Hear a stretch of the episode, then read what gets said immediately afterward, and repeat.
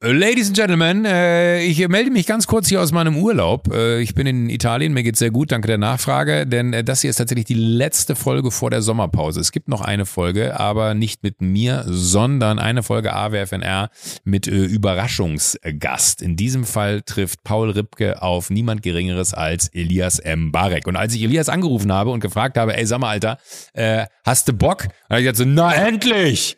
Ich habe schon gedacht, du fragst gar nicht mehr. Äh, ich hätte ihn auch sehr gerne als Gast gehabt, muss ich ehrlich sagen, weil äh, mit Elias kann man wahnsinnig gut äh, erzählen. Elias hat wahnsinnig viele Geschichten. Paul und, Elias kennen sich schon richtig, richtig lange. Wir hatten mal zusammen auch ein sehr lustiges Wochenende auf Ibiza. die beiden waren zusammen bei der Formel 1. Also es wird sicherlich sehr, sehr spannend sein. ich mag Elias sehr. ich schätze ihn sehr als, als Freund und als, als Mensch. Er ist ein sehr, sehr guter Typ. Ähm, und ich weiß, Paul äh, kennt ihn noch länger und noch besser als ich. Ich bin sehr gespannt, was alles äh, erzählt werden wird. Ich höre es mir dann selber an. Äh, und damit der Hinweis, das ist dann auch die letzte Folge vor unserer kleinen Sommerpause. Wir kommen dann Mitte August wieder. Und äh, für euch heißt es jetzt, wer steht mir die Show schauen äh, jeden Dienstag und natürlich jetzt hier die Folge mit Paul und Elias hören, wie immer Natürlich präsentiert von O2, dem sehr guten Netz zum sehr guten Preis. Und falls ihr unseren Newsletter noch nicht haben solltet, dann wird es aber Zeit, awfnr.de slash Newsletter. Und falls ihr noch nicht wusstet, dass wir mit der goldenen Henne ausgezeichnet äh, sind, dann hört ihr wahrscheinlich zum allerersten Mal AWFNR und ich sage herzlich willkommen, schön, dass ihr dabei seid. Ich bin dann erst ab Mitte August wieder dabei. Jetzt Elias Mbarek und Paul Ripke, viel Spaß. A,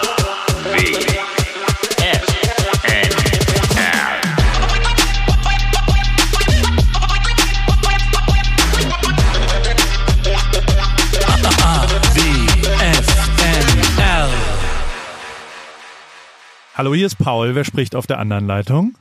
Hallo. Oh. Elias, Elias ja, Mbarek. An spätestens an der Lache, an der Lache. erkennt man es dann. Ja. An der Lache habe ich es erkannt, aber am die Hallo nicht. Das Hallo. Die ist unverkennbar. ich hab, mir wurde schon oft danach gesagt, dass ich eine sehr dämliche Lache habe. Ist das so? Nein. Ja, doch. Es ist auch, also sie klingt, es klingt auch manchmal ein bisschen schräg, wenn ich, wenn ich wirklich laut Hals lache, dann klingt es meistens ähm, glaube ich, klingt etwas schräg, ja. oh, schön, dich zu hören. Wir, wir haben ja gerade telefoniert. Wir haben, also das, das, ist, das, ist ja. Wo bist du? Bist du noch? Äh, du warst auf Ibiza am Wochenende, habe ich gesehen auf Insta. Bist du da noch? Bist äh, du auf Ibiza? Ja. Nee, ich bin in München. Ich bin in München. Ah, ich habe gerade okay. ein bisschen äh, drehfrei, ähm, ein paar Tage und genau, bin zum ersten Mal wieder zu Hause seit langer Zeit. Oh, mega geil. Mhm. Das, das ist ja schön. Ich meine, Joko immerhin, der hat eine ganze, ganze Karriere auf äh, Lachen aufgebaut. Darfst du auch nicht vergessen, ne? das, das, das, Frage ist, was für eine Karriere. Nein, Quatsch. Ich bin großer Fan von Joko. Du sag mal, äh, äh, äh, wo bist du denn? Ich bin zu Hause in Newport Beach. Ich bin gefangen. Ich habe doch kein Visum mehr. Ich komme hier nicht mehr raus. Ich bin, aber es ist ein ganz schönes Gefängnis, muss man ja nach wie vor sagen. Ich sitze hier äh, in Newport in meinem Paris Clubhaus äh, in, dem, in der Gesangskabine und äh, nehme Podcast auf. Und jetzt geht es ist immer so aufregend am Anfang, ähm, weil man ja nicht weiß, wer es ist, weil es ja wie so ein Blind Date ist. Hat, wie, wie oft habt ihr das denn schon gemacht? Ähm, zehnmal oder so. Ach und es so. ist immer wieder crazy aufregend weil man halt, also weil so, also ich, ich habe auch immer ein bisschen Schiss, weil wenn, also es ging gleich los mit Steffi Giesinger mhm. und okay. die hatte so ein bisschen so ein Hühnchen mit mir zu rupfen. Und das kann ja Joko nicht wissen. Also ich, jetzt bin ich ganz entspannt und mein Puls geht wieder runter, weil wir haben keine Hühnchen zu rupfen, das ist schon mal gut. Ähm, aber es das gibt ja schon auch ein paar Leute. oh Gott, oh Gott. aber äh, es gibt ja Leute, mit denen. Aber so oft habe ich schon gemacht? Ja. ja. Ja, mit dem man, mit dem man was? So ein bisschen über, also äh, man kann sich nicht vorbereiten. Und das ist das, ich bin schon gerne vorbereitet. Also ich will, ich, ich will mhm. wissen, was mich erwartet und habe damit total Probleme. Und, und ist übrigens was, was Rosalie, meine mittlere Tochter, die kann das auch überhaupt gar nicht. Wenn die nicht weiß, was passiert in den nächsten, also wenn ich so sage, komm, wir machen eine Radtour, dann sagt sie ja, wohin, wann sind wir wieder da und äh, wie weit fahren wir. Also die muss genau wissen, was passiert und die kann damit nicht umgehen mit elf Jahren, ähm, wenn was nicht perfekt geplant ist und so weiter. Weißt du, also wenn man nicht weiß, was einen erwartet. Du, aber ich bin auch aber völlig unvorbereitet jetzt. Also ich weiß ja. wieso nicht, ich habe ich, ich, hab dir, glaube ich, eh schon mal erzählt, ich bin ja gar nicht so ein Podcast höre. Also ich muss auch gestehen, dass ich, dass ich selbst deinen Podcast, glaube ich, erst einmal gehört habe oder so. Aber das hat nichts das mit dir zu tun, okay. sondern wirklich, nee, weil ich, ich höre einfach generell die Podcasts. Ich hab, kann da irgendwie, ich habe das, ich habe das nicht so ganz verstanden, was, was daran so interessant ist, anderen Leuten beim Reden zuzuhören. Vielleicht aber auch, weil man die Leute meistens kennt. Und das fällt dann auch gar nicht mehr so spannend ist. Ich weiß es nicht. Aber deswegen, ähm, ich weiß gar nicht, was wir jetzt hier eigentlich machen. Also mir wurde gesagt, ich soll, ich soll dich überraschen und wir, wir quatschen miteinander, aber ich weiß nicht so genau, über was wir quatschen sollen. Da musst du mich jetzt so ein bisschen führen. Das, ja. das kann ich dir jetzt, da kann ich dich, da, da kann ich dir helfen, ausnahmsweise mal. Ähm, die, also, grundlegende, also dein Bruder ist aber Podcast-Hörer, ne? Ja, der hört der, einmal alles. Immer. Ich glaub, der, ja, der ja. Raphael, der hat, der hat, der hat den, den, kann ich an der Stelle bestimmt noch grüßen, jetzt, so wie man es im Radio macht, oder? Ich grüße Absolut. meinen Bruder Raphael. Beste Grüße, Raffi. Äh, hoffe, dir geht's gut. Ähm, also grundlegend sind es einfach, also was auch immer gerade passiert ist, was auch immer, also wir haben uns doch mal wir haben uns mal auf ein Bier getroffen im, in so einem Steakladen ähm, Mit Campino. in München. Vor, nee, zu zweit Doch. nur vor deinem Geburtstag. Da haben wir reingefeiert in deinen Geburtstag. Und, Ach, da wo Oliver Pocher noch kam. Ähm, und Ich verschweigst es einfach mal, ne? Ein, ein, ich, ich hab, es war gerade kein Empfang. Ich weiß nicht, hab, hast du gerade was gesagt? Ich kam gerade Ja, da an, wo ne? Oliver Pocher Ähm, noch kam. Und da haben wir, da haben wir ein, eins meiner besten, eins meiner besten äh, Biere getrunken. Also so ist eigentlich Podcasten, dass wir uns da, da haben wir uns getroffen und haben uns einfach Ja. drüber unterhalten, was ist gerade so aktuell, haben uns auch ein bisschen über alte Zeiten unterhalten. Ich glaube, da haben wir auch ein bisschen dann so, ja, was wir so mit Hip Hop und was so passiert. Also so, so, man quatscht Ah, okay. einfach, man trifft sich auf ein Bier und unterhält Ja. sich darüber, was gerade so äh, los Okay. ist auf der Welt, im Leben und was sonst so da ist. Mhm. Und ähm, das Schöne am Podcast ist, dass man ja, also man kann Sachen erzählen, ohne es zu zeigen. Also ich erzähle dann zum, zum, zum Beispiel, wie bescheuert ich äh, mit dem Fahrrad hingeflogen bin. Und äh, da gibt's dann kein Video oder, oder ja, peinliche Sachen sind für mich auf meiner Seite immer einfacher zu erzählen. Aber also grundlegend ist es, ist es also de facto, wir Ich hab's verstanden. Uns, Ich hab's verstanden. ja. Wie lange kennen wir uns? Sechs, sieben Jahre? Ähm, wir haben uns, das war doch damals auf der Berlinale kennengelernt. Das war, Korrekt? ich schätze mal, ja, ist bestimmt Ja. schon fünf, sechs Jahre her oder so. Aber genau, also genau so eine. Geschichte ist was. Also wie wir uns kennengelernt haben. Zum Beispiel ist eine wunderbare äh, Podcast-Geschichte, weil, also das ist, ähm, Aber, aber, aber wenn wir die ganze Wahrheit erzählen, dann, ist- dann, dann, dann, dann, ist es nicht so günstig für mich. Weißt du, sollen wir sagen? wir, wir- ich, wir cutten irgendwann. Aber den Anfang kann man ja. Also ich war, ich hatte einen Auftrag für den Stern.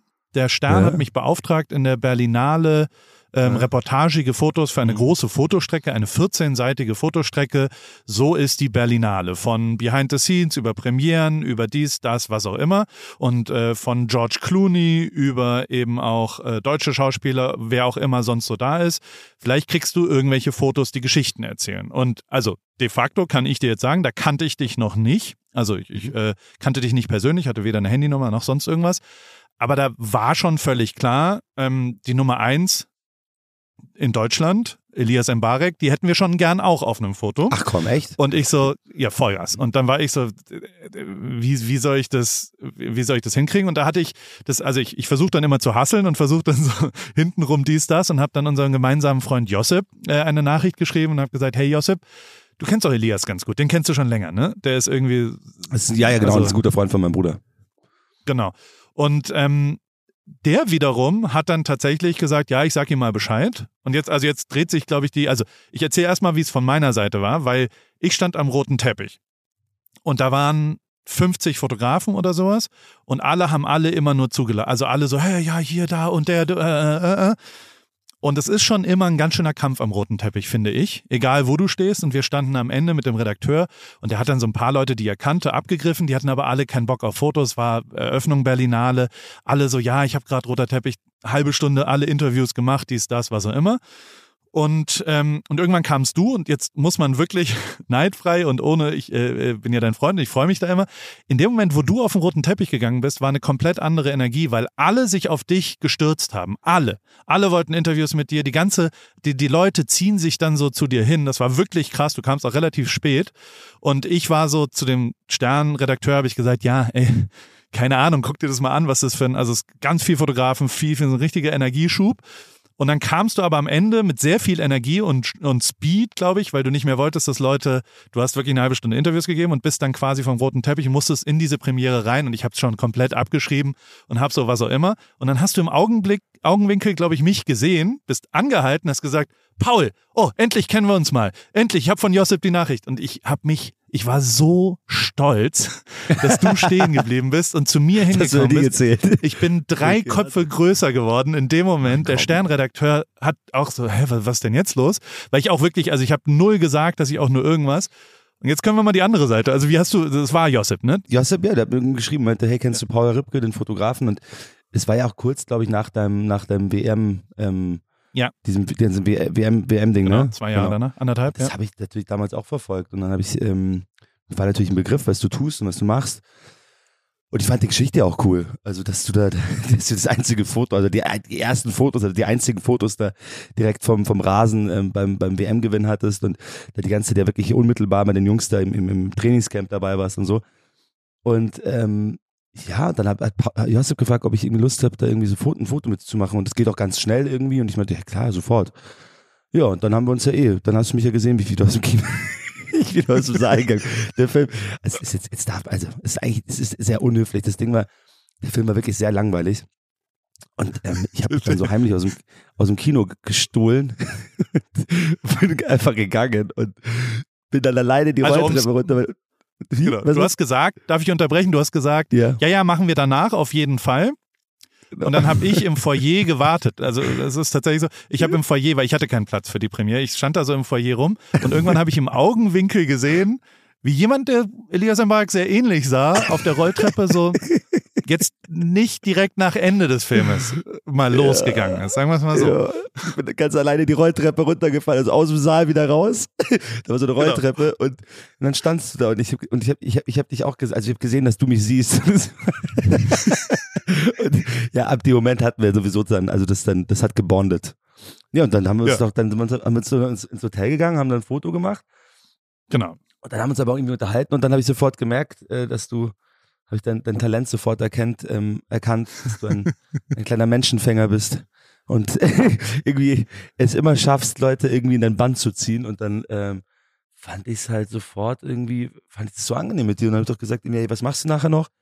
Wir gehen, ich gehe mit ein paar Freunden was essen, kommst du mit? Und dann bist du mitgekommen und dann irgendwie haben wir die ganze Nacht dann irgendwie ähm, noch auf einer Party danach verbracht und so und, und, und seitdem sind wir Freunde.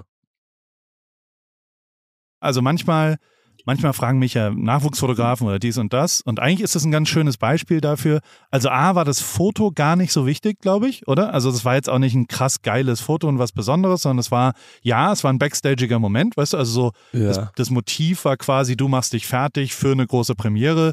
Du siehst ja sehr, sehr gut aus mit einem Anzug und, und einem Smoking und so weiter. Und dann machst du dir die Schuhe zu. Und das war dann schon das Motiv. Das ist ja ein geiles Motiv. Also als Foto, da habe ich Mhm. auch jetzt nicht stundenlang fotografiert, sondern kurz. Ähm, und danach habe ich auch gar nicht mehr fotografiert. Ne? Also so, als wir dann essen gegangen sind, hatte ich die Kamera gar nicht mehr dabei, glaube ich. Oder Das stimmt, Ähm, aber ach, das weiß ich gar nicht mehr. Nee, ich glaube da nicht, weil das wäre dann, glaube ich, auch komisch gewesen. Also dann hätte ich Ja, mich auch ja. gewundert, warum du jetzt da Fotos machst.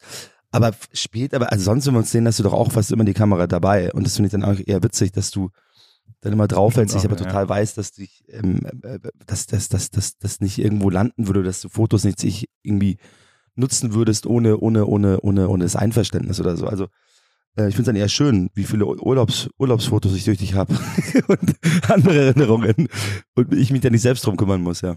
Ja.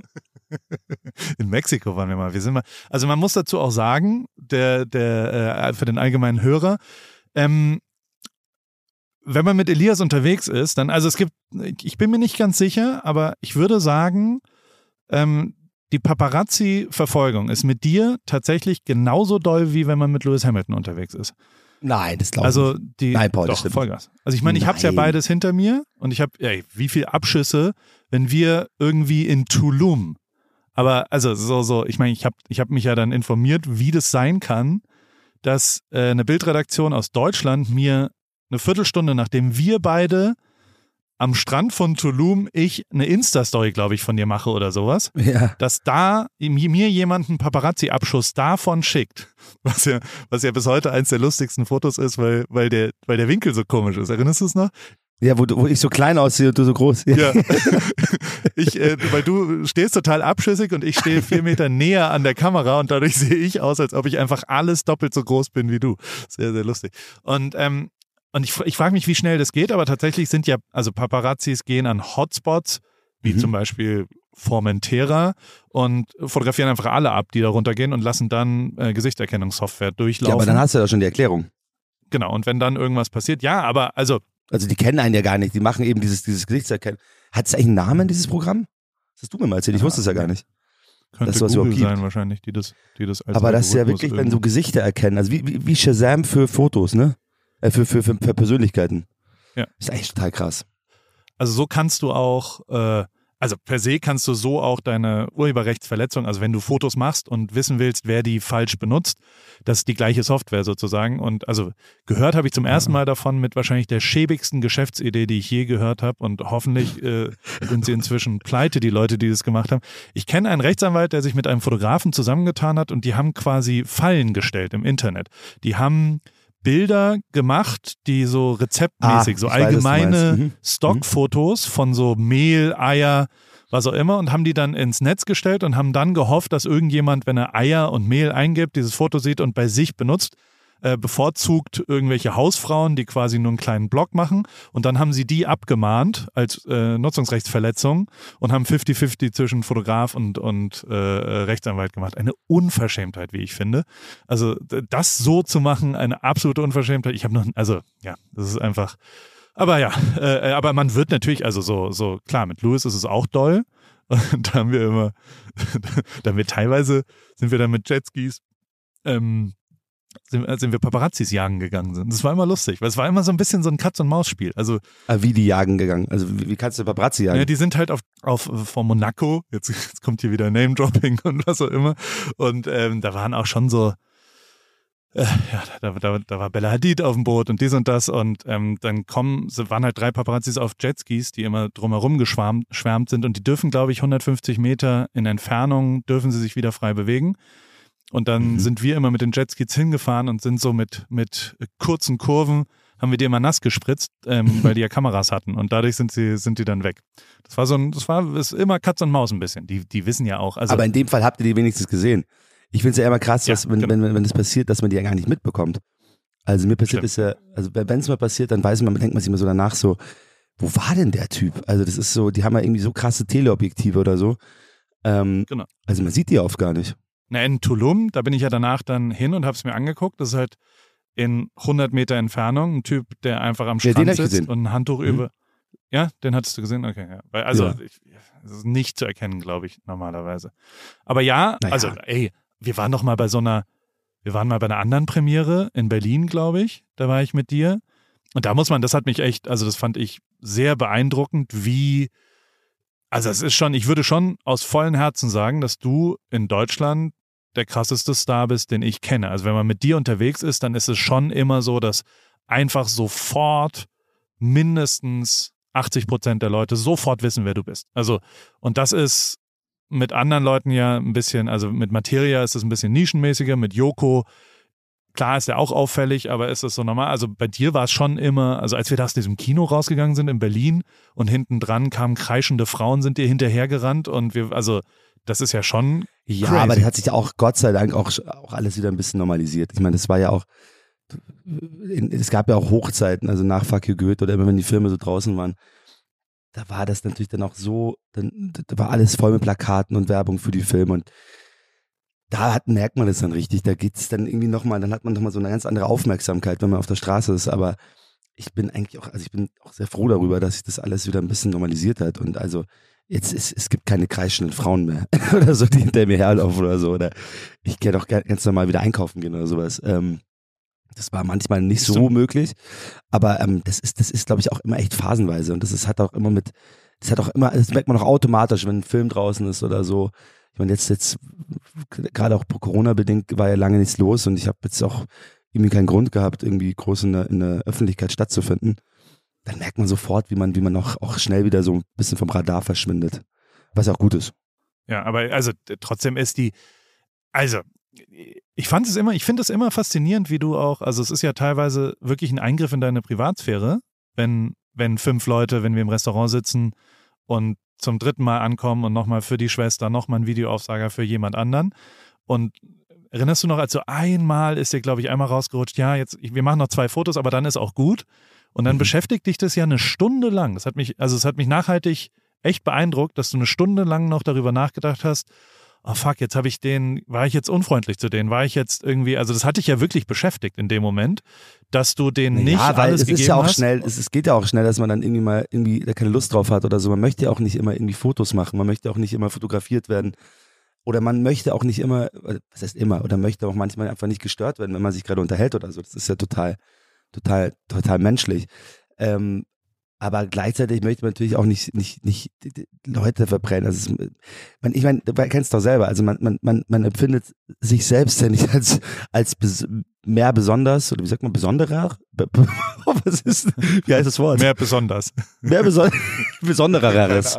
äh, auf jeden Fall als als mit anderen das ist das, das ist das, das findet ja nur bei den Leuten dann statt also die Leute sehen einen dann und sagen so okay das ist die und die Person oder der und der Sänger ähm, und für einen selber ist ist es ja nicht aufregend oder so und dann ist es halt dann manchmal auch nicht so einfach sich dann in, diese Aufregung hineinzuversetzen zu denken okay dieses Foto oder dieses dieses dieses Autogramm oder es bedeutet so einer Person so viel weil man selber das ja überhaupt nicht also ich bin auch ich bin aber generell auch, also sonst war ich auch früher schon nicht irgendwie, ich, in unserem Beruf lernen wir total viele Leute kennen, die alle in der Öffentlichkeit stehen.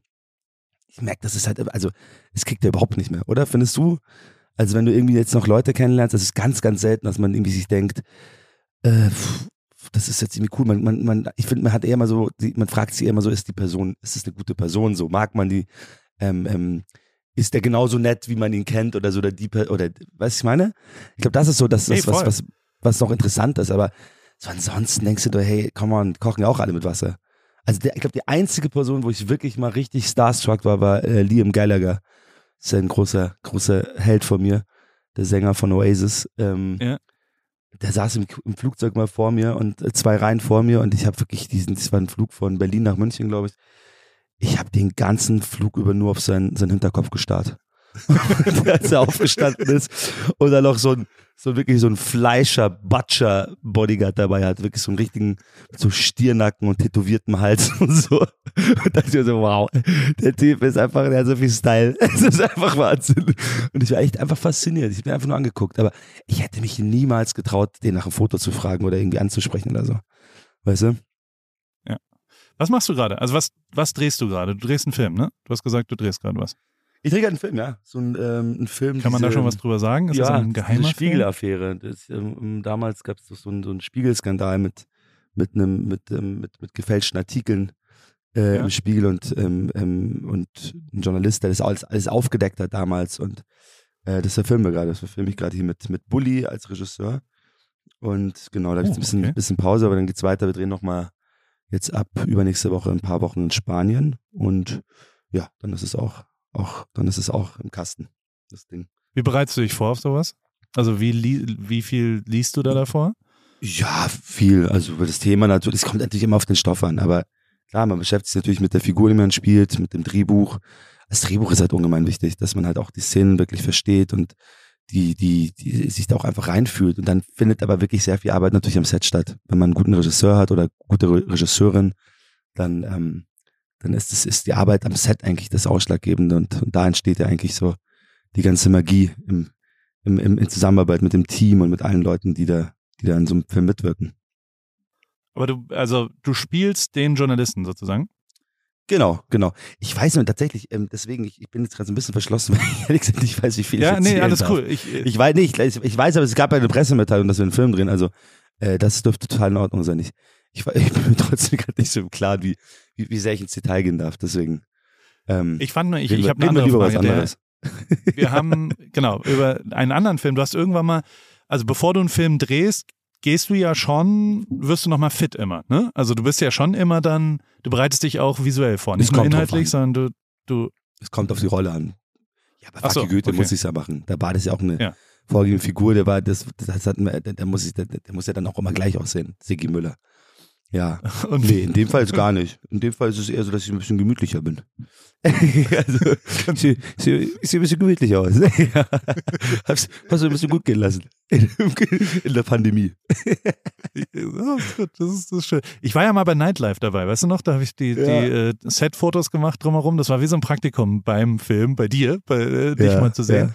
Und Das war schon, also es war schon crazy zu sehen. Auch Freddy Lau, also der verrückteste Mensch, den ich, glaube ich, je kennengelernt habe, wie der so, also wie ihr answitcht in diese Rollen rein und wie quasi Vibe dieses, also auch, ja, auch wie Simon da quasi für Stimmung gesorgt hat und dies und das und zwar so in der Bar, so, die Szenen. Boah, weißt das du, war schon echt beeindruckend.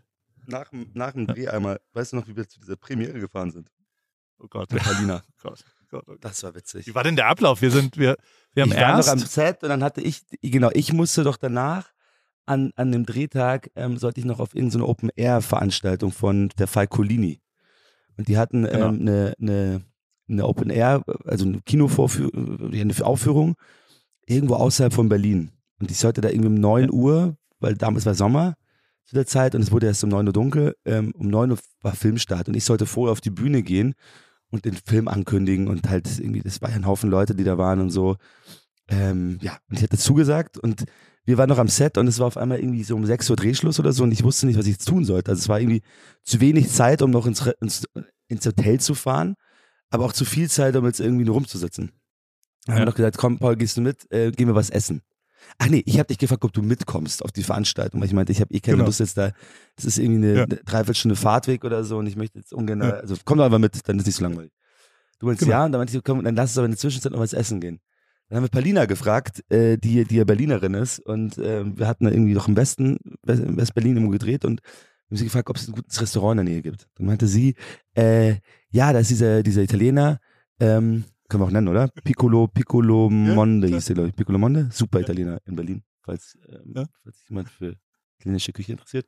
Ähm, und dann meinte sie, hey, äh, was macht ihr? Geht ihr da hin? Äh, kann ich auch mitkommen? So, ja klar, komm auch mit. Dann sind wir doch da rein und Palina, man merkte richtig, dass sie diesen Laden, also sie war schon öfters dort, ne? Also sie wurde, Ja, sie war so Alter. die König, die Königin, Königin. Alter Äh, Schwede. Da sind, also die Ober sind, die haben alle stehen und liegen gelassen. 14 Bedienstete in diesem Restaurant. Der Koch war kam so raus. krass. Die Küche kam Freuden- raus aus der Küche. Also die, die haben gejubelt, dass Palina da reingelaufen ist. Und wir so, äh, Entschuldigung. Das war Das wirklich war so eins der krass. krassesten Intros, die ich je Ey, in irgendeinem Restaurant die gesehen habe. Köche Ever. kam aus der Küche, um sie zu umarmen. Es war so krass.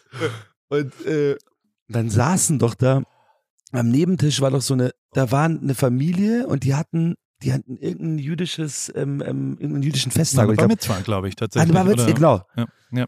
Dann haben die uns auch die ganze Zeit gezwungen, gezwungen diesen Wodka mit ihnen zu trinken. Boah. Ja. Und dann Die meinten wir Russen, immer so, ja. wir müssen es Das waren anstoßen. russischstämmige, ja. Ja, Und irgendwie Palina so, wusste natürlich auch sofort- So, die kannten sich, genau, weil ihre, ihre Religions, ihre Musiklehrerin auch am Nebentisch saß und so. Irgendwie. Genau, Also ich genau, glaube, da saß ja, sie so halb West-Berlin und Ja. irgendwie, oder irgendwie lauter Leute, die sie kannte. Und dann mussten wir noch die ganze Zeit auf den Sohn anstoßen mit diesem Be- Beluga-Wodka. Alter. Und dann Der hat war er sehr, noch sehr voll gut, einen, aber der war super, aber dann hatten wir noch voll Ja. einen Tee und dann musste, und dann hat, äh, äh, meinte Palina, hey, übrigens, äh, Oliver Schulz ist in der Nähe. Oder wohnt in der Nähe oder so. Und dann haben wir doch gesagt, hey, was mit dem? Und dann kam der auch noch. Und dann habe ich, da haben wir doch, also, du kannst ihn vorher auch nicht, ne? nee, äh, ja, zwei, dreimal Hallo Also- gesagt, ja. Okay. Ich kannte ihn vorher nicht, aber ich bin ein großer Fan von ihm. Äh, auch gerade was seine Musik angeht. Und dann stand Oliver Schulz auf einmal noch da und saß dann auch noch über unserem Tisch und hat dann auch noch mit, musste dann auch die ganze Zeit Wodka trinken, ne? Ja, und Voll. irgendwann, Und- und dann hieß es irgendwann, habe ich den Anruf bekommen mit Elias, wo bist du? Der Fahrer wartet vor der Tür und du bist jetzt endlich mal los und so. Und es war schwer, dich zu lösen von den, also von den, von den, von der, von der russischen, von dem extra Raum, wo, wo Ey. quasi neue Freunde mit äh, Olli Schulz haben wir uns auch echt verbrüdert. Da habe ich, es war auch der Abend, wo ich den lieben gelernt habe. Was für Ja. ein geiler Mensch. Und ähm, Und dann haben wir doch immer alle eingesammelt. Alle so, Oh wo geht ihr, wo bist du? Ich so, ich muss jetzt auf diese Veranstaltung, kommt doch alle mit. stimmt, Olli Schulz war da auch noch dabei. Der ist auch noch mitgegangen. Dann ist der Oh. Palina, du, Olli und ich sind auf diese, diese, Ah. dieses, dieses, O- in dieses Open-Air-Kino. und wir sind doch, als wir ankamen, Also wir haben, glaube ich, sogar eine Flasche Champagner noch geklaut oder mitgenommen. Also Nein, geklaut. wir haben ein. Geschenk gekriegt für einen Weg Äh, oder so. genau, die haben sie uns mitgegeben. In so einer angezündeten, richtigen Partystimmung kamen wir da an und das, also, das war schon so, als wir schon aus, der, aus dem Auto rausgepurzelt kamen, war klar, da waren so drei Presseveranstalter von, also da war so die Pressereferentin von der Veranstaltung Open Air Kino in wo auch immer das war, im Berliner Westen. Und es war ja schon ein sehr, sehr ernster Film, wo man durchaus ein, ein inhaltlich ernstes Gespräch vielleicht darüber, über den Fall Colini dann äh, führen könnte und dies und das. Ja, das, das hast du gut gemacht. Das hast du gut gemacht. Aber wir waren schon in, einem- in einem anderen Vibe. Also wir, wir wir sind in einer anderen Stimmung eingeritten, Es würde ich ja sagen. lustig gewesen, dass dann einfach alle mitgekommen sind. Voll. so ohne Funktion, Also einfach auch geil, egal. Also einfach, wir kommen jetzt mal alle mit. Und du hast auch erstmal alle vorgestellt. Weil Paulina auch so, ja, sag bloß nichts zu mich. Gehst auf die, Tür, auf die Bühne und hast dann gesagt, ja, und sagt alle bitte mal Hallo zu Paulina und Olli Schulz. Und die saßen dann da rechts und mussten, dann ging's Licht an und so. Oh, das war großartig. Das war, und danach äh, sind wir dann bei Olli gelandet und haben, und haben noch, haben noch ähm, äh, musiziert mit ihm, beziehungsweise er. Es war lustig, es war ja. wirklich eine Wenn der die Gitarre, das ist ein Skill, was geil ist, ne? Wenn der, wenn, wenn jemand einfach Gitarre, kannst du ein Instrument spielen? Ich habe auch mal Gitarre gespielt, ja, aber ist nicht- so krass. Und, und Akkordeon habe ich gelernt als, als Kind. Also auch Wirklich? Ziehharmonika genannt. so krass. Ich wollte eigentlich Klavier lernen, aber wir hatten kein Warum? Ich wollte Klavier lernen, aber wir hatten keinen Platz für ein Klavier. Und ähm, dann habe ich eine Ziehharmonika bekommen. es ist dasselbe. es sind auch Tasten. Weiße und schwarze Tasten. Bisschen anderer Winkel, aber könntest du jetzt noch was spielen auf dem Akkordeon? Äh, rudimentär. Also wirklich nicht, nicht, nicht, nicht, nicht krass. Also auf gar keinen Fall. Wo bist du überhaupt aufgewachsen? In München, ne? In München, ja. München Sending. In, äh, zus- zusammen mit, mit dem Sänger von Milli Vanilli. Das muss ich mal ganz stolz dazu sagen. Ich bin voll der stolz auf den. gleichen, in der gleichen Hood. Ja, der hat ein paar Straßen neben uns gewohnt. Der ist leider verstorben mittlerweile. Rob hieß der. Der ja. echte Sänger oder der falsche Sänger? Waren die nicht? Ja, die in Anführungsstrichen die Falschen. Also die, die halt sozusagen, die das ja gar nicht selber gesungen haben, aber halt ähm, die, die, das aus, also die Band waren. Diese beiden sehr gut aussehenden Ah. ähm, Männer. Okay. Und aber du hast auch einen Wiener Pass oder einen, äh, einen österreichischen. Du hast was für eine Einen Staatsangehörigkeit? Wiener Pass. Entschuldigung, Mann, ich bin. Aus welchem Land kommst du? Wien. Aber irgendwas war doch mit Österreich. Ich weiß nicht, Niki Lauda hat die ganze Zeit abgefeiert, dass du Stimmt, den hast du mir mal vorgestellt. Das war cool. genau auch großartiger Abend. Also, also ja, Da in Budapest, wo du mich eingeladen hast, ne?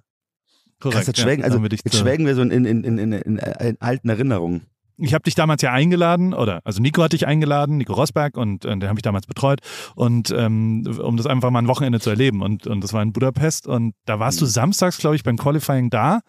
Und was total crazy war, weil ich glaube schon, Real Recognize Real, ähm, wie Niki Lauda relativ schnell gecheckt hat, wer du bist und nicht als, als jetzt, äh, ich sag mal, Filmstar, sondern als, als Aura so ein bisschen. Also wir, wir haben euch irgendwie kurz bekannt gemacht und der hat sofort, fand der dich mega cool. Und ich meine, ich habe viele, viele Wochenenden mit Niki verbracht und er hat ganz, ganz selten immer nur gesagt, komm, wir gehen heute Abend essen. Also, und, und das war wirklich, und mit Georg Neute, weißt du noch, George, der, der, dann hat er gesagt, komm, wir, wir gehen heute an. Das passiert nicht oft, Mhm. dass, dass Niki wirklich gesagt hat, ey, oder es ist nicht oft passiert, dass er gesagt hat, komm, wir gehen Samstagabends essen, weil jeder, die ganze Formel 1 will Samstagabends essen gehen mit Niki Lauda. Und Echt, ja? dann sind wir da, da essen gegangen und das war so ein geiler Abend. Weißt du es noch, wie der auch, also w- wie wohl der sich gefühlt Der hat hat so krasse Geschichten in deiner erzählt. Ja, Gegenwart so- auch. Das war so, weil er endlich, der hat auch gecheckt, dass du jetzt nicht ihn zulaberst mit das und das und dies und das und bla, sondern der, das war echt, der hat sich richtig wohl gefühlt. Das hat man richtig gemerkt. Und auch, auch für dich war es ja geil, oder? Also so, Ja, mega. So, der also hat, ich- so, so, hat, der, hat er voll ausgepackt und hat er, wir saßen auch total lange und hat doch dann irgendwie die ganze Zeit unfassbare Geschichten von früher erzählt, wie das da war im Rennzirkus und was Ja. er so erlebt hat und so und äh, das war cool. Also es war richtig interessant, ja. Danke, dass du das möglich voll. gemacht hast. damals. Nein, das war ein unfassbarer Abend. Und das, ich glaube, haben wir da auch die, die, die Kappen getauscht? War das der Abend? Ja. ne? Das habe hab ich sogar Das noch, diese- ich glaube, das Video habe ich sogar noch. Das müsste ich irgendwo noch, das habe ich damals auf Instagram gepostet. Oder, nee, ich glaube, damals gab es noch nicht mal, gab es damals schon Instagram so hart? Ja, da gab es schon Ich glaub- Instagram, aber es Ich glaube, ich habe das nämlich damals tatsächlich auf Ding, wie hieß denn das andere nochmal? Was jetzt so out ist eigentlich? Ähm, das andere Portal. Snapchat? Snapchat. Snapchat? Ich habe damals Snapchat, Snapchat ist riesen large jetzt wieder übrigens.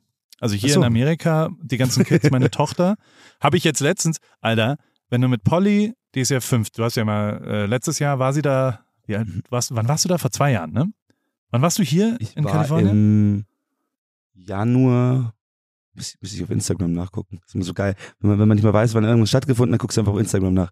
Äh, ich glaube, das war vor zwei Jahren. Ja, genau. Ja, Januar vor zwei Jahren. Mhm. Da war Polly noch zwölf, jetzt ist sie 14, blond, groß, braun gebrannt. Wenn du mit der durch eine Mall gehst, dann, Mhm. also A ist das neue Ding, also nicht nachpfeifen, sondern alle sagen Shish. Also immer Shish, Was? Shish und so weiter, ja, ja, total. Und hundertprozentige, also wie oft ich Shish gehört habe von irgendwem, denke ich so, Alter, das ist meine Tochter, bist du, also was soll denn das? Also naja gut, aber ähm, ist schon schwierig. Und das Zweite, was wirklich, wirklich mindestens zehnmal passiert ist, während anderthalb Stunden einkaufen in einer Mall, also wir haben bei Apple was gekauft, ähm, da äh, mehrfach kommen Leute hin und sagen, can I get your snap, please? Also das ist das Neue, kann ich deine Nummer haben, ist, can I get your snap? Also die sind alle auf Snapchat und kommunizieren alle auf Snapchat und sind alle, Aha. Also iMessage findet fast gar nicht statt, sondern, sondern also hier in, in Kalifornien. Und Ja. da ist Snapchat riesengroß in so der direkten, freundschaftsmäßigen, kumpelmäßigen äh, äh, Sache. Habe ich auch, also ich habe jetzt erst gelernt, was, was ich crazy fand. Ähm, also WhatsApp existiert ja fast nicht in Amerika. Also ich, wenn Das ich hab ich auch mit gehört, ne? Niemand kommuniziert auf WhatsApp hier. Und jetzt habe ich äh, Und alle im jemand- I- iMessage, ne? Genau, alle sind auf iMessage und, Mhm. und ich mache nur mit Deutschen oder Europäern, schreibe ich auf WhatsApp. Also es existiert einfach nicht, dass du hier sagst, ja, wir schreiben auf WhatsApp. Und ähm, das liegt daran, ähm, dass du, es gibt eine Karte, wo das ganz klar erklärt ist, weil Amerika Mhm. hatte sehr viel früher Flatrates für Messaging. Also da war quasi, da hat die Nachricht nichts mehr gekostet. Aber in allen Ländern, wo das, also Deutschland zum Beispiel, hat halt eine SMS 16 Cent gekostet. Und ähm, äh, es gibt so ein paar Länder weltweit, Indien auch riesengroß, ähm, da hat das relativ lang pro Nachricht immer noch Geld gekostet. Und da hat sich dann WhatsApp sofort durchgesetzt, weil quasi die Datenflat vor der SMS-Flat kam.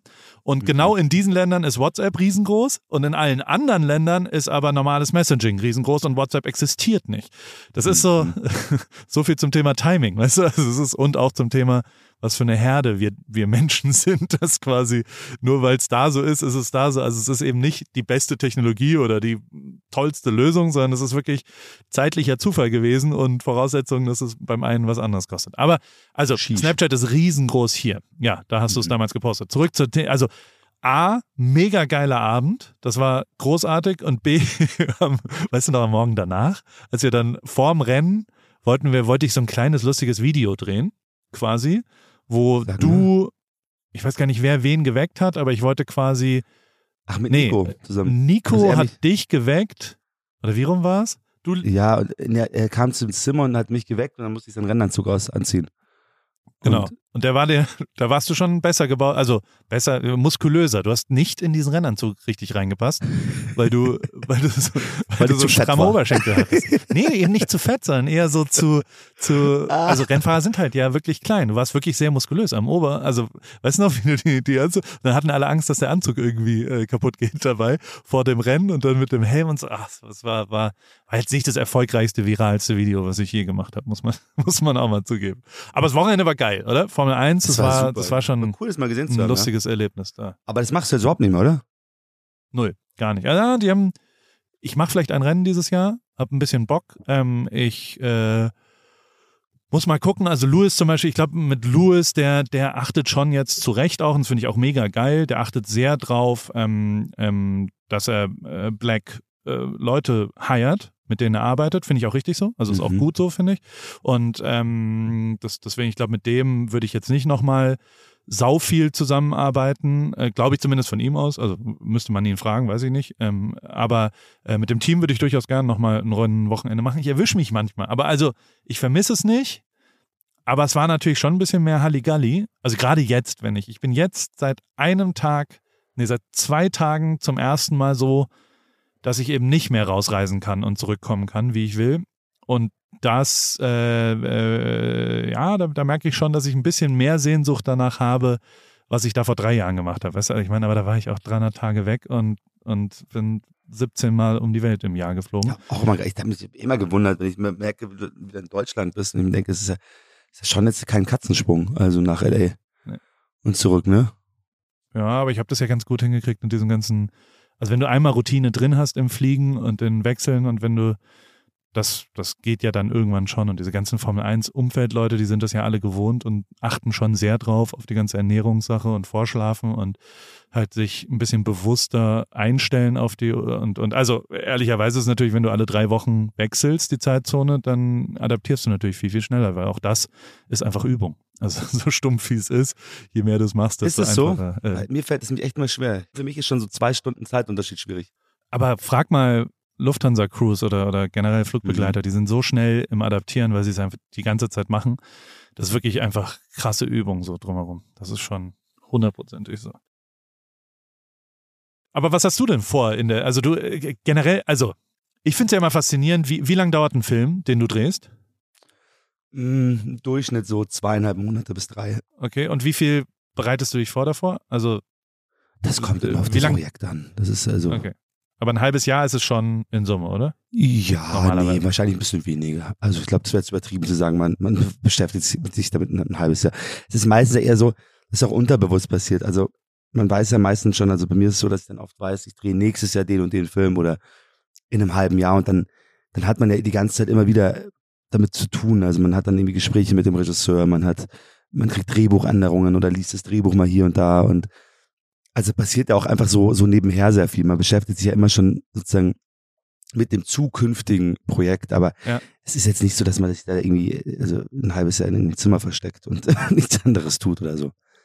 Aber trotzdem ist es ja crazy, dass du dich eine abgeschlossene Zeit mit nur einem Thema dann beschäftigst, oder? Weil du machst ja, ja, nichts anderes dann, oder? Also du drehst ja nicht parallel, ich mache jetzt einen Tag das und dann drei Tage das und dann wieder nee, das geht nicht. einen Tag das. Das ist dann einfach, das ist dann noch, es ist tatsächlich auch, auch, auch dann echt eine sehr intensive Zeit immer, wenn man hier wirklich dann oft jeden Tag dreht, manchmal auch sechs Tage die Woche und so und ähm, und da tatsächlich wenig, wenig Freizeit. Also man hat dann eigentlich fast gar keine Freizeit mehr für diese Zeit. Aber das ist ja auch nicht so viel. Also ich, ich drehe im, im Durchschnitt so ein bis zwei Filme im Jahr. Das heißt, äh, vor der Kamera stehe ich dann sozusagen die Hälfte des Jahres oder nicht mal und die andere Hälfte äh, mache ich dann andere Sachen. Also dann, dann muss, dann geht's dann wieder eher darum, die Filme dann sozusagen zu vermarkten, wieder rauszubringen. Also die Interviews zu geben, äh, Fotoshootings für Magazine und so weiter und den Film zu bewerben. Also das ist, das ist, das ist eine sehr abwechslungsreiche Arbeit. Es ist sehr, sehr, also es ist niemals eintönig oder oder oder oder ähm, oder es, ist, es, entsteht da nie eine Routine ja, oder eine Gewohnheit oder Ja. so. Aber es ist tatsächlich Ja. auch so, dass dass dass dass dass ähm, dass man auch nie so wirklich sagen kann, was man jetzt irgendwie in ein paar Monaten macht oder so. Also es ist es ist ähm, ist kein kein 9 to 5 Job. Es ist genau das Gegenteil davon. Ja, voll. Also ich fand, ich finde es immer wieder krass. Ich meine, wir telefonieren ja, keine Ahnung, einmal im Monat, würde ich sagen, ungefähr. Und es passiert regelmäßig in den letzten drei Jahren, dass du super stoked über ein Drehbuch bist. Das erzählst du mir dann immer. Ich kann da nicht so richtig drauf antworten, weil ich habe in meinem Leben noch kein Drehbuch gelesen. Das heißt, ich kann das nicht. Aber du liest ja wirklich, also diese Projekte, wie, also wie, wie ist der Ablauf davon? Also dir wird was vorgestellt von dem Regisseur dann oder von, oder wer schickt dir überhaupt? Das kommt drauf Drehbuch? an. Also ja, Und- also es kommt drauf an. Das ist ja, tschö. Und ich fand so faszinierend, dass du so, also du hast ja auch immer wieder so, Alter, der Typ ist der geilste, von dem ich noch nie irgendwas gehört habe. Also es ist ja jetzt nicht Steven Spielberg, das Drehbuch XY für Netflix, was auch immer, sondern es sind ja auch wirkliche undergroundigere äh, äh, Leute, die du da äh, gefeatured hast zwischendrin. Und das fand ich immer crazy, wie, also es ist, ja- ist einfach ein Bereich, von dem ich noch nie irgendwas gehört habe, muss ich zugeben. Also weißt du, so, dass es diesen, also du, du, du musst ja schon auch. Ja, aber das ist halt, das ist ja bei dir auch das, also ja je, für jeden ist es dasselbe. In dem Metier, in dem man arbeitet, kennt man sich natürlich aus. Und natürlich bekommt man dann viel mit. Man bekommt natürlich, man, man achtet ganz anders auf, auf Filme, die man, die man sieht. Ähm, wenn, man, wenn einem was gefällt, dann merkt man sich natürlich den Namen von dem Autoren oder von dem, von dem Produzenten oder von dem Regisseur. Und ich habe natürlich auch ständig mit Leuten zu tun, die in, die, die, die in der Branche arbeiten. Und ähm, ja, dann normalerweise ist es so, dass, dass ein Produzent äh, dir ein Drehbuch schickt oder eine, eine oder ein Verleih oder, oder ein Regisseur. Ist, manchmal ist es eine fixe Idee, äh, nur eine Idee und, und, und, und, und die Leute versuchen daraufhin, also wenn sie dann ersten Schauspieler haben und so, sozusagen so, so ein Paket zu schnüren mit, mit, den, mit den Leuten, die dran arbeiten. Manchmal ist das ganze Projekt auch im Grunde schon fertig und sie wollen nur noch irgendwie, brauchen nur noch eine Besetzung, also einen Cast. Ähm, das ist immer sehr unterschiedlich, aber ja, man kriegt dann halt ein Drehbuch geschickt normalerweise und dann, ähm, ich muss dazu sagen, ich, ich, ich habe aber auch das Glück, also das war ja natürlich auch nicht immer so. Früher bin ich zu Castings gegangen, da hat man eine Casting-Einladung bekommen für, für, eine, für eine Rolle und musste sich dann halt mit, mit 20 Mitbewerbern um, um die Rolle bemühen. Ähm, Ja. mittlerweile ist es so, machen, nee, mittlerweile ist es so, dass ich, dass ich das Glück habe, halt Drehbücher zu bekommen, dass man halt Angebote bekommt. Das Mit einer Rolle wirklich für dich, die sagen, das genau. ist okay. Ja, also nicht unbedingt für mich, also wenn ich es dann absage, dann, dann macht es halt jemand anders. aber, ja, aber ich meine, trotzdem ist dir genau. klar, wenn du liest, ich würde jetzt den, diese, diesen Charakter spielen. Genau, genau, ja, genau. Ach so, ja, ja, die sagen dann, ja, genau, die Rolle wäre für dich, magst du das spielen? Ja, und das ist aber dann auch eben, das ist dann so eine andere Herausforderung, dass man dann die richtigen, die richtigen Entscheidungen trifft und sich für die richtigen Projekte entscheidet. Weil ähm, man, man steht natürlich auch dann so mit seiner, mit seiner eigenen Marke dann für eine gewisse Art von Filmen. Also, ich meine, ich bin zum Beispiel großer Leonardo DiCaprio-Fan oder George Clooney. Man weiß halt immer, worauf man sich einlässt. Also, wenn, wenn die einen Film machen, dann ist es halt auch einfach immer geil. Also, da gibt es einfach keine Enttäuschung.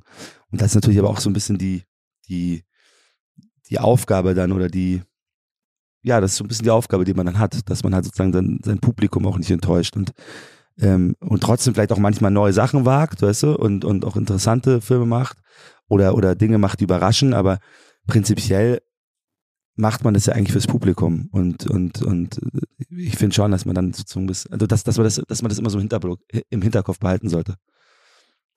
Und so gehe ich ja wirklich, halt also, da musst du ja tatsächlich, also da bist du ja quasi deines eigenen Glückes Schmied oder der Karriereschmied, dass du wirklich drauf schauen musst, was ich habe nie drüber nachgedacht. Das ist mir jetzt, also mega geil. Das ist mir klar, ja, wirklich, Leo, Leo DiCaprio macht nur geile Filme. Das liegt vor allem an seiner Auswahl, wo er mitmacht, ne? Weil du bist natürlich ja, abhängig also davon, was für ein Regisseur, wo das auch Budget mhm. wahrscheinlich, oder? Also so irgendwo mhm. kommt ja auch eine Qualität, die du nicht mehr hinkriegst, wenn du nicht genug Geld hast, oder? Also so. Absolut, ja. Aber wenn du Leonardo DiCaprio anfragst, dann hast du normalerweise ein ganz gutes Budget, glaube ich. Ja. da muss man nicht so auf den Pfennig achten. Hast du je nach Hollywood geguckt? Also ist das was, was irgendwie wie, also wahrscheinlich jede dritte Frage in jedem Interview, wann geht's nach Hollywood? Aber ist das was, wo man, also ist der deutsche Film groß genug? Ist es, gibt's da genug geile Sachen, die, die da sind? Oder will man eigentlich nee. nochmal einen Schritt weitergehen als ja, ach so, ja, nee, also ich bin, ich bin natürlich total zufrieden hier. Also ich kann mich ja nicht beklagen und äh, bin sehr froh, dass ich hier Film machen kann. Aber natürlich, also das, jeder guckt da mal rüber und, und sagt so, boah, ich hätte auch Lust mal in einer, in einer geilen Ami-Produktion mitzuspielen. Aber wenn man ehrlich ist, ist es natürlich auch echt irgendwie, glaube ich, richtig schwierig, da, da irgendwie Fuß zu fassen, weil was soll man denn spielen? Also man, ich spreche Englisch, aber natürlich mit Akzent. Ähm, einen deutschen, deutschen Soldaten wird man mir, glaube ich, nicht abkaufen. Weißt du, ja. so, ähm, also, weißt du, das ist, äh, ich wüsste nicht so genau, was ich da für eine Funktion hätte. so, aber mal gucken, vielleicht, vielleicht, vielleicht, vielleicht passiert da irgendwann mal was, ja. Aber ich, du, ist aber nichts, was ich, was ich irgendwie, woran ich die ganze Zeit denke oder so. Also ich bin, wie gesagt, sehr froh über, über meine, meine Karriere hier in Deutschland. Und, und, und die erfüllt mich schon, schon ganz, ganz ausreichend. Total, aber trotzdem ist es ja, also was mir auch immer geholfen hat, ist kurzfristig zu denken. Also so mich, ich meine, ich bin jetzt 40 und mhm. ähm, trotzdem weiß ich nicht, was ich nächstes Jahr mache. Also so jetzt weiß ich gerade, mhm. was noch so ein halbes Jahr passiert aber was ich im Januar mache, keine Ahnung. So, also ob ich noch nicht mal, wo ich wohne. Ne? Also so, vielleicht ziehen wir zurück, vielleicht ziehen wir woanders hin, mhm. whatever. Ich glaube, dass wir hier bleiben. Ich finde es hier gut grundlegend, aber ich äh, führe immer im August ein Gespräch darüber, was im Jahr danach dann passieren soll. Also ab August ein Jahr später mit meiner Frau darüber. Äh, also so, dass so der, der Horizont ist immer ein Jahr das hat mir krass geholfen in, in der Vergangenheit, weißt du, also dass man eben nicht den großen Traum, den ich will unbedingt das und das, in sechs Jahren will ich da und da und in neun Jahren und in drei Jahren und was auch immer. Ich habe wirklich nie eine Ahnung gehabt und dieses kurzfristige Denken hat bei mir, also mir sehr geholfen. Ist das auch was, was, also du hast ja auch dann abgeschlossene Projekte immer. Du weißt ja jetzt wahrscheinlich nicht, was nach, also weißt du das jetzt schon, was du im nee. November drehst? Nein. Nee, aber dieses Jahr mache ich auch nichts mehr. Ich habe dieses Jahr jetzt auch zwei Filme gedreht das reicht jetzt erstmal. Ich muss ja, wie gesagt, das muss man auch alles dann erstmal wieder rausbringen. Also ich muss dann für diese Filme ja auch äh, die Werbetrommel rühren und, und, und das ist ja auch mal ganz schön viel Arbeit. Also dann, das geht dann auch nicht mehr. Also zwei, zwei, zwei merke ich, ist das bei mir echt der Peak im Jahr, was ich so, oh ja. was ich so, ja, was ich so stemmen kann. Also maximal. Eigentlich ist eher so einer, ein Film mehr.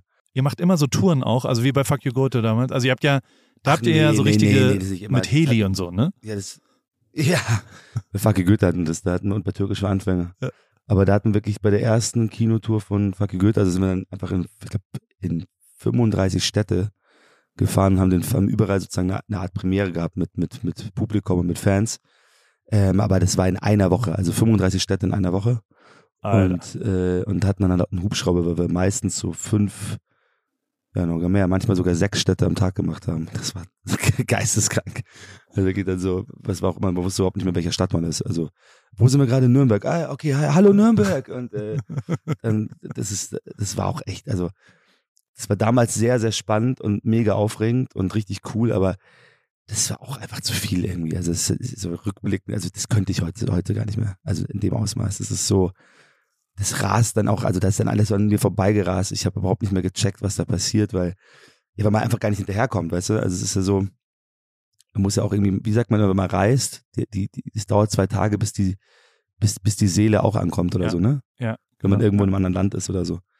Und wenn eben, wenn der, der eigene Geist oder die Seele gar nicht mehr hinterherkommt, weil man von einem Ort zum anderen hetzt und so und alles, alles so intensiv ist und so, so, so, so zu viel auch irgendwie, dann kann man das ja gar nicht mehr realisieren und gar nicht mehr so wahrnehmen. Aber war krass damals. Also hat Spaß gemacht und, und, und, und war natürlich auch Wahnsinn damals mit dem, mit dem Erfolg von Fucke Goethe 1 damals. Aber das macht man natürlich jetzt nicht mehr. Also macht man nicht bei jedem Film. Das geht gar nicht. Ist auch eine Kostenfrage. Also das kostet auch sehr viel Geld, dann mit so einem, mit den ganzen Leuten und in dem Hubschrauber und sonst was da rumzufliegen. Aber es war damals ein super, ja, es war eine super Idee und ähm, war eine witzige Zeit. Und aber, also was heißt denn Promo sonst? Du gehst zu TV-Shows oder machst Interviews oder, also du, du, Genau. mit dem Schnitt hast du ja wahrscheinlich nichts zu tun, oder? Mit was? Also- mit, mit dem Schnitt vom Mit dem Film? Schnitt? Nee, natürlich. Also es, nein, nein. es gibt quasi nochmal drei Monate, nachdem du gedreht hast oder was auch immer die Zeitraum ist und dann, und äh, der Zeitraum, dann kommst du quasi nochmal, äh, wenn der Film rauskommt. Da wirst du Genau. nochmal aktiviert. Ja, da zu- fängt man dann der ein paar Monate vorher schon an, dann macht man dann für die, für die größeren Magazine macht man Fotoshootings, dann dann, dann für die, für, für, für, für Tageszeit, nee, und dann, dann, dann halt natürlich für die ganzen, für die ganzen Zeitungen, äh, die dann aktuell erscheinen, also die ganzen Tageszeitungen gibt man dann Interviews, ähm, Radiosendungen, ähm, man geht in Talkshows, äh, all das, was man, also man macht den Film halt einfach bekannt. Das ist so, das, das erlebt man ja überall. Also wenn man, wenn, wenn ein Künstler ein neues Album rausbringt, ein Musiker, dann Ja, ja. bekommt man ja auch normalerweise davon mit, wenn, wenn, wenn der Künstler. Das ist echt also, nah dran, dieses Ganze, also das überrascht mich gerade auch so diese, wenn du sagst, also es ist natürlich genauso wie, also ich bin ja mit Martin spreche ich schon auch drüber, Mhm. wie wiederholt man sich und also weißt du so, so der, wenn du jetzt als Musiker, ist ja auch ein schmaler Grad zwischen Veränderung und Wiederholung. Also weißt du so, was Funktionierendes, mache ich jetzt Kids 2 oder was auch immer, weißt du, oder Lila Wolken, ja, blaue Berge, was auch immer. Oder versuche ich wirklich was Neues, einen neuen Sound, eine neue Veränderung, eine, weil es ist ja fünf Jahre her. Wir haben uns alle erheblich verändert in fünf Jahren. Mhm. Aber es ist immer schwer, sich zu verändern. Also gerade, äh, also äh, wird ja für dich nicht auch nicht super easy gewesen zu sein. Also der Fall Colini war ja was anderes als Fuck you Goethe. Also das, das war ja bestimmt ein schwerer Schritt so. Nee, für mich war es kein schwerer Schritt. Aber das ist natürlich so, dass die Leute von mir jetzt per se wahrscheinlich erstmal ähm, romantische Komödien erwarten oder lus- lustige Filme. Ich finde es aber mega interessant natürlich auch, was ich aber, das habe ich auch vorher schon gemacht, aber eben auch mal andere Sachen zu machen, andere Genres, ähm, auch ernsthafte Filme zu drehen. Und ich merke schon, das passiert jetzt auch immer mehr und ich, ich, ich, ich glaube schon, dass die Leute mir das halt, oder ich hoffe, dass die Leute mir die, diese Rollen genauso abnehmen. Aber, aber klar, ähm, es ist gut möglich, dass, dass, dass viele Leute auch in Zukunft lieber einen Seki Müller sehen wollen, der halt, der mit der Pumpgun auf Schüler schießt, als einen Anwalt, der Kriegsverbrecher jagt. Weißt du so, das ist. Aber prinzipiell muss ich ja vor allem, also ich entscheide das ja auch, um, um das nochmal zu antworten, äh, ich, ich überlege halt immer, ob ich den Film selber sehen möchte. Und wenn mich das Drehbuch interessiert und ich das lese und mir denke, den Film würde ich selber gerne im Kino sehen, dann ist eigentlich die Entscheidung ähm, gefallen. Crazy. Weil es, es ist so eine andere Welt, es ist echt. Also gerade das Drehbuch lesen und so weiter. Also ich meine, ich telefoniere ja jede Woche hier mit Joko, der äh, äh, ist kein Leser, weißt du, also der könnte kein Schauspieler werden, weil er einfach, äh, glaube ich, keine Drehbücher lesen würde. ähm, und der, der, dessen Motto ist ohne Proben ganz nach oben und ohne Vorbereitung irgendwie was, was, was er mega. Es gibt keinen, der so gut Aber ich unvorbereitet. sagen, ist ist ja ganz gut gelaufen. Also das, das ist absolut tight. Also es ist total geil. Also es ist hocheffizient. Und der, also ich meine, es wirst du ja auch, wie, wie war diese Aufzeichnung? Also du warst ja da äh, bei der Show dabei. Wie, Bei seiner Sendung? ja, wie, wie nimmst du sowas wahr? witzig. Also bringt es Bock? Ja. Ja, mega. Ich durfte ja sogar moderieren am Schluss. Ich habe doch dann gewonnen und durfte dann eine, eine Sendung moderieren. Ja, das war, ich fand es eher krass dann, weil das war für mich auch totales Neuland. Und äh, ich war völlig überfordert, eigentlich. Aber irgendwie, ich war eher erstaunt, dass ich ganz gutes Feedback darauf bekommen habe, weil ich, ich habe die Sendung, also ich konnte mich danach gar nicht mehr dran erinnern, weil das alles so, auch so, so eine Überforderung war. Man hatte dann auch so ein, so ein, so ein wie nennt man das denn im Ohr, im Ohr, dieses Ding? Diesen Ja, ein Knopf im Ohr, ja. Knopf im Ohr. Ja. Oder was auch immer, ja. Genau. Und da wird einem dann die ganze Zeit gesagt, hier in die Kamera, geh nach vorne, ähm, sag jetzt das, äh, die nächste Karte und so, nächstes Spiel. Ey, und man muss aber die ganze Zeit währenddessen noch interagieren und reden und dann hat man die ganze Zeit diese Stimme auf dem Ohr und so. Ey, war, also ich fand das ziemlich krass. Also schon auch irgendwie. Wird man da aggressiv gegen die Person, weil die einem immer erzählt, nee, was man macht? gar nicht. Nee? Das war mega cool. War, ich war dankbar für die Hilfe, nur es ist für mich halt auch so. Ich denke, wow, schon krass, was die Moderatoren da leisten. Und also seitdem gucke ich da auch ganz anders drauf. Zum Beispiel, wenn man dann halt so so, so souveräne Leute sieht, zum Beispiel, wie, keine Ahnung, Kai Pflaume fällt mir da ein. Oder auch Joko natürlich und so. Äh, das ist schon cool zu gucken, wie, wie, wie also wa- wa- was zum Stil die moderieren und wie, wie gelassen und wie ruhig die das machen. Aber ich glaube, das ist doch überall so. Oder? Also je mehr Routine man hat und je gelassener man ist mit dem, was man tut, Ja. und je weniger Furcht man hat, desto besser ist man ja auch. Hundertprozentig, ja. Aber trotzdem ist es ja auch, also, ähm, ich glaube, das Hauptfeedback, also mich haben auch viele Leute angerufen und haben gesagt, wie cool ist Elias in dieser Show?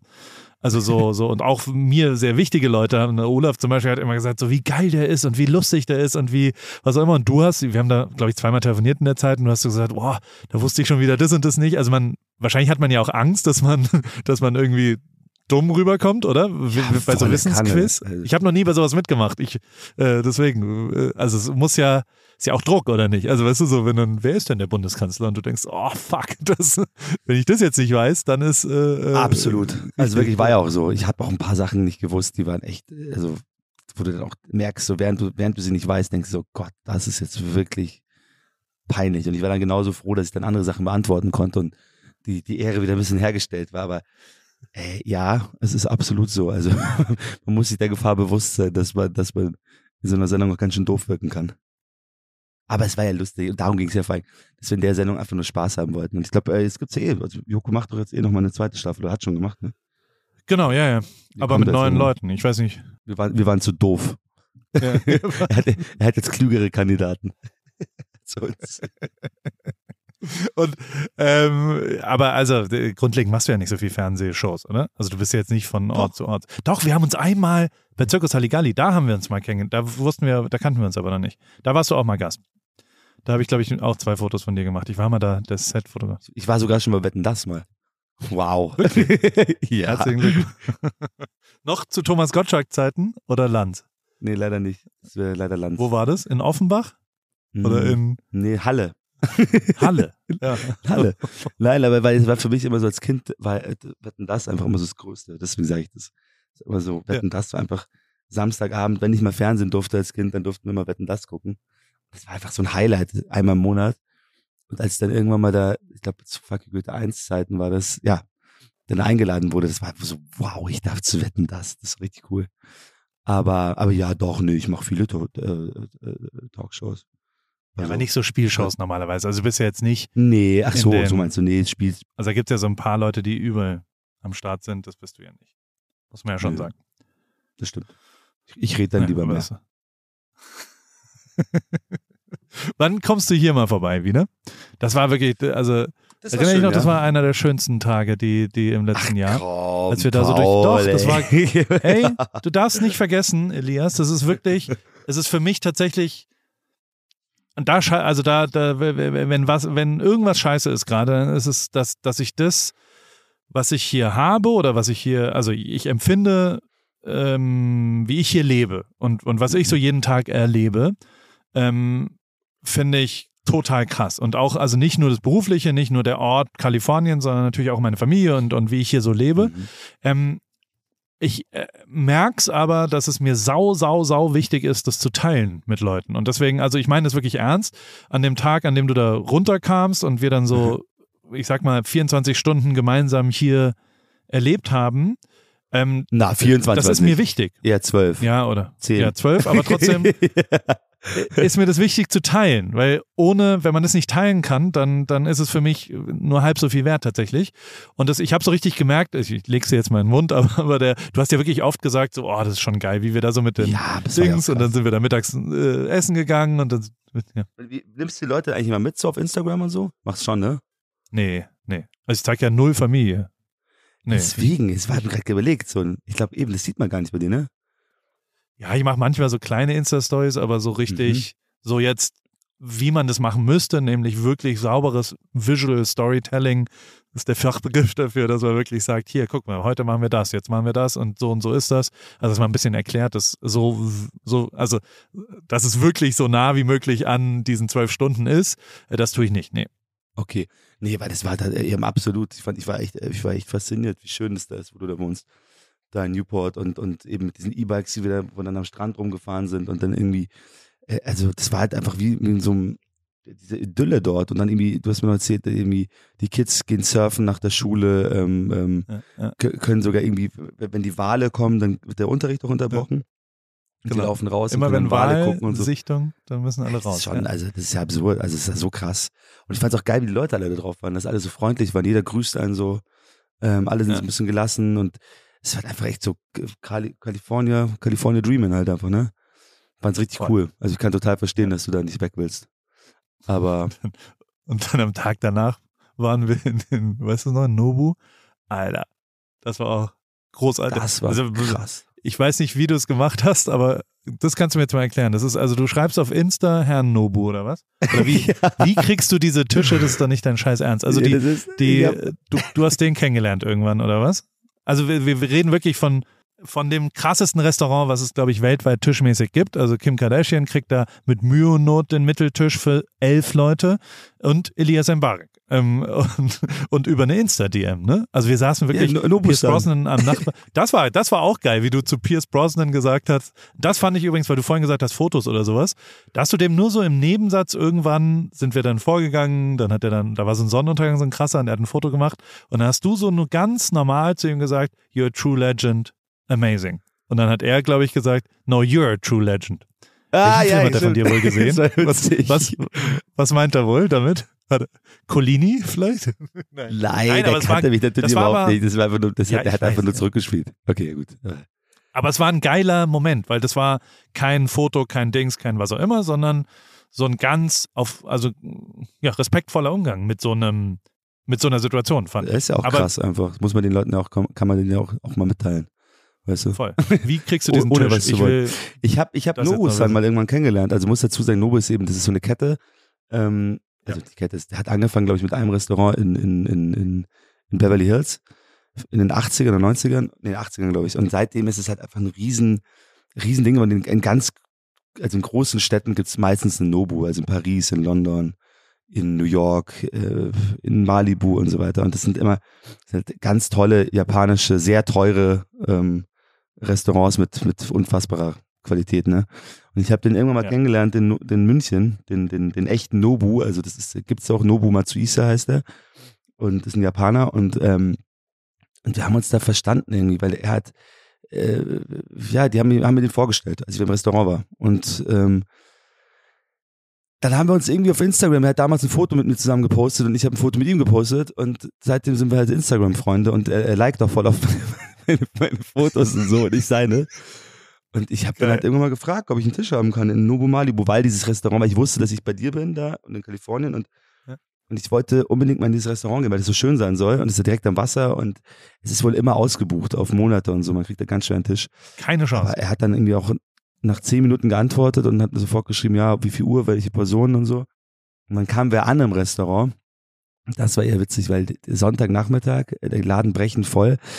Und als ich dann meinen Namen sagte, wurden sofort so Köpfe zusammengesteckt und die Typen waren auf einmal so aufgeregt, ne? Und meinten dann so, äh, sorry, sorry, your, in, in Tamils, your, your table's ready for, you- for you, sir. Und dann habe ich noch gefragt, so, ob es ein Tisch ist, ob wir draußen sitzen könnten, ob, ob der Tisch draußen ist. Sir, you got the best table in the whole, in the whole restaurant. dann, Ja, ja. irgendwie so den krassesten Tisch und Nobu hat dann irgendwie noch so, da kam noch so eine Flasche Champagner. Oh, stimmt, dann kam noch, kam noch ein Gruß von Nobu-san. Es war alles total absurd einfach. Aber ja, aber cool. Schön, dass das, ähm, dass das, das auch so, äh, dass Instagram dann doch noch eine andere- Funktionen hat. Volle Kanne. Also das, das, das, Super war wirklich beeindruckend. Also, reserviert. das stimmt so. Der Dings hat, ähm, wir, du musst, ich will, ich habe noch einen Wunsch an, an dich. Ich habe noch einen, Ja. einen offenen Punkt. Ich will dir einmal Heidelberg zeigen. Wir waren noch nie zusammen in Heidelberg. Soll super in schön meiner sein. Heimat. In meiner, Du und ja. Und da, da will ich dir mal, äh, äh, dann, dann sitzen wir bei uns im Garten und trinken Weißwein und dann gehen wir ins Oben. Da gibt's das krasseste, geilste Restaurant, was so, was wirklich so, keine Ich Ahnung, zwei Sterne, glaube ich, hat. Mhm. Und ja, das ist wirklich beeindruckender ja. Laden. voll gerne. Mega geil und die sind vor allem die realsten Leute, die das betreiben. Sind drei so unser Alter und vielleicht sogar ein bisschen jünger und ultra, ultra lustige Leute. Und Robert hat die ganze Zeit, und das ist so, also der, der schreibt mir, da sind jetzt, also wir haben das vor einem Jahr oder sowas mal besprochen. Da war ich da im Oktober letzten Jahres und habe das so Joko erzählt im Podcast. Und jetzt sind immer AWFNR-Hörer da und, äh, und sagen das halt so. Also sagen dann so, ja, wir, wir haben den Podcast gehört und jetzt sind wir da und die, die schicken mir dann und dann äh, kriegt man immer einen Schnaps umsonst so drumherum. Und das ist wirklich eins der geilsten Restaurants, in denen ich je gewesen bin. Also du wirst da deinen Spaß haben. Was wir haben so Küche? gegessen schon in unserem Leben. Lokale, super High-End, äh, aber, aber deutsch. Also so, es ist ein bisschen wie das Nomad in, in, äh, in Dänemark da, warst du mal in Kopenhagen im Nomad? Das ist so, Mhm. halt so super viele kleine Gänge, aber auch so ganz verrückte Sachen wie Tannenzapfen, animierte und aber auch ein lokaler äh, Ich Lachs, also so alles, alles aus der wird, ist so ein richtiges. Hobby, wenn man älter wird, ne? Ja. So. Unfassbar geile Ich bin Küche. Auch, ja, ich liebe, ich liebe gutes Essen. Und Hab. Restaurants. Es Was war das beste. Restaurant, in dem wir je zusammen waren? Was würdest du sagen? Also Nobu Malibu war auf jeden Fall schon richtig killer. Ähm, was gab's denn noch Schönes? Boah, sag du mal. Also, ey, der Italiener mit Paulina damals war auch super. Ähm, du, ey, come on. Ich denke, geh's gerade durch. Auf Ibiza als Campi eiskalten Rotwein bestellt. Das war war nicht auf geil. Ibiza, oder? Das war in München. Nee, wo hat? Im München. Goldenen Kalb war das. Im Restaurant. Ja, Äh, aber das, also, es, äh, der, deswegen haben die ihn so komisch angeguckt und er hat gesagt, hey, auf Ibiza trinkt jeder eiskalten Rotwein. Macht man, glaube ich, Stimmt. wirklich, ne? Und seitdem habe ich, ich hab deswegen ihm, habe ich mir angewöhnt, ja. Ich mache es auch echt gerne. So gekühlt, nicht, nicht kalt, aber gekühlt muss er sein. Gekühlter Rotwein, aber es geht auch nicht mit allen, mit es geht nicht mit, mit, mit, mit allen Rebsorten. Aber ähm, gerade so spanische Weine funktionieren super. Echt so, und dann im Sommer so ein bisschen gekühlt, das ist, ist super. Muss man ausprobieren. Deswegen. Hervorragend. Elias, mein Lieber. äh, wir ja. müssen langsam zum Ende hier kommen. Wir, äh, Jetzt schon, ja? Ja, absolut. Das, das war jetzt Podcasten. So, man unterhält sich über alte Zeiten, ein bisschen über neue Sachen. Ich habe tatsächlich, und ich meine, wir haben wirklich viel Zeit verbracht in unserem Leben, ich habe krass viel gelernt heute. Also so, mir war das nicht klar, wie wichtig diese Auswahl der Filmprojekte einfach auch für deine Karriere ist. Also so, das, das wird mir jetzt erst klar. Ist natürlich, also ich hoffe, dass, dass dein jetziges Projekt und die nächsten Projekte äh, genauso gut sind wie dein bisheriges Händchen. Du musst ja, also da hast du ja ein sehr gutes Händchen gehabt bisher. Und das wird, machst du auch viel Bauchgefühl? Also wahrscheinlich, ne? Es wird ja einfach erste Überzeugung und nicht. Ähm, Ja, und ich muss dazu sagen, ich habe ich hab natürlich aber auch Leute, die, die mir da helfen. Also ich habe eine, eine tolle Agentin, die die Bücher natürlich auch liest und mit der mit, mit dem mit, mit der berät also mit der berät man sich dann natürlich oder Ja. unterhält sich dann über die Projekte und, und die gibt mir natürlich auch auch auch auch viel wegweisendes mit. Mega geil. Vielen, vielen Dank, dass Joko dich hier eingewechselt hat. Vielen Dank, dass du Ja. mitgemacht hast. Wie, warum Und, wo ist der denn ähm, eigentlich jetzt? Das verstehe ich nicht. Der ist im Urlaub. Der kommt dann nächste Woche wieder. Der ist, Ach ja, so. wir machen jetzt Sommerpause. Der, der, der ist schon im Urlaub und in sechs Wochen, Mitte August, kommt wieder eine Folge mit Joko und mir. Und äh, alle zwei Wochen wechseln wir einen aus auf der anderen Seite. Also als nächstes mache ich eine Überraschung für Joko. Jetzt verstehe ich. Kann ich dir später erzählen, wer es ist. Das ist ganz lustig. Es ist immer, also der, der ist immer sehr, sehr aufgeregt. Und also wie ich halt auch. Ich bin, ich bin nass geschwitzt jetzt schon wieder. Weil das immer, das ist so aufregend, dass man neu, ja, das ist, das ist auf jeden Fall gut. Vielen, vielen Dank, dass Ich- du mitgemacht hast. Ich hoffe, es war keine Enttäuschung. Überhaupt nicht. Und Hochinteressant. Gelacht. Ist gut. Okay. Dann wünsche ich dir alles, alles Gute und wir, wir, wir quatschen, ne? Aber dann, Genau. dann wieder, dann wieder unter, unter vier Ohren. Zwei, zwei Ohren wahrscheinlich, ne? Sagt man das, ne? Das sagt man leider nicht. Unter vier Augen, aber Okay. unter zwei Ohren. Weil ein Telefon ist ja nur ein Ohr. Na gut. Je nachdem, wie man telefoniert. Gut, wieder unter vier Ohren. Bis bald, Elias. Danke. Und verabschiede verabschiede mich jetzt auch noch vom Publikum? Kannst du gerne tun. Die Oder. Bühne ist yours. Oder tut man so, als ob man eh, nur- als ob man eh unter, unter, unter sich ist? Ja, ähm, dann tschüss. alles Gute. Tschüss. Eine Sache habe ich noch, und zwar werden wir präsentiert von O2, dem sehr guten Netz zum sehr guten Preis.